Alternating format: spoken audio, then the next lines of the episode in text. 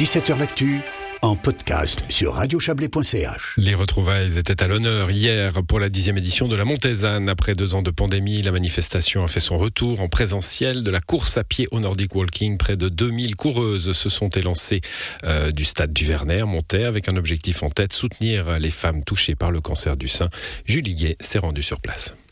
C'est toujours impressionnant, même si la, la ne se veut pas être une course de victoire au temps, enfin euh, voilà. Joie, fierté, gratitude, fatigue. C'est un mélange de plein de sentiments qu'on retrouve à Montaix pour la dixième édition de la Montezane. Au stade du Vernet, un nuage de t-shirts fuchsia se mobilise.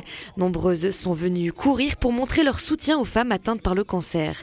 Sur la ligne d'arrivée, la fierté se dessine sur le visage des coureuses.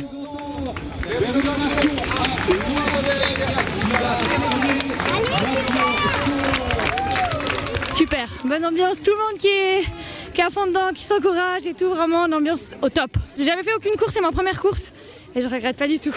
Simplement du plaisir, faire ça avec ma cousine et ma soeur, que du bonheur. Après c'était très dur, j'aime pas courir mais c'est pour la bonne cause, ça motive, c'est super.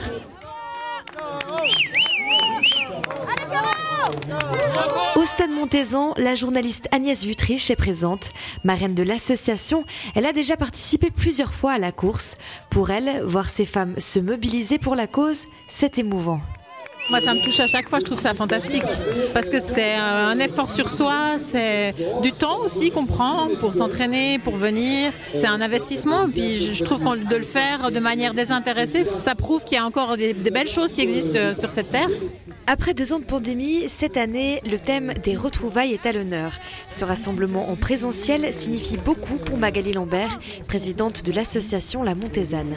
Pour moi, c'est un, message de solidarité incroyable parce que toutes celles qui courent, forcément, elles ont quelqu'un en tête ou dans le cœur.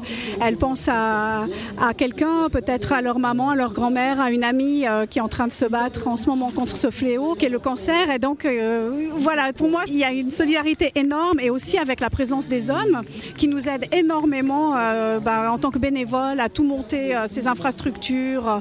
C'est ô combien important.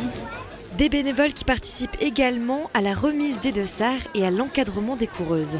Comment ça se passe le ravitaillement? Ça se passe très bien, ces dames sont contentes. Si on avait eu de l'eau plate avec l'eau gazeuse, ça aurait été encore mieux, mais ce sera pour l'année prochaine. Allez, allez. Voilà, il faut toujours garder des objectifs pour, pour l'année prochaine. C'était le reportage euh, de Julie Guet pour cette dixième édition de la Montezane.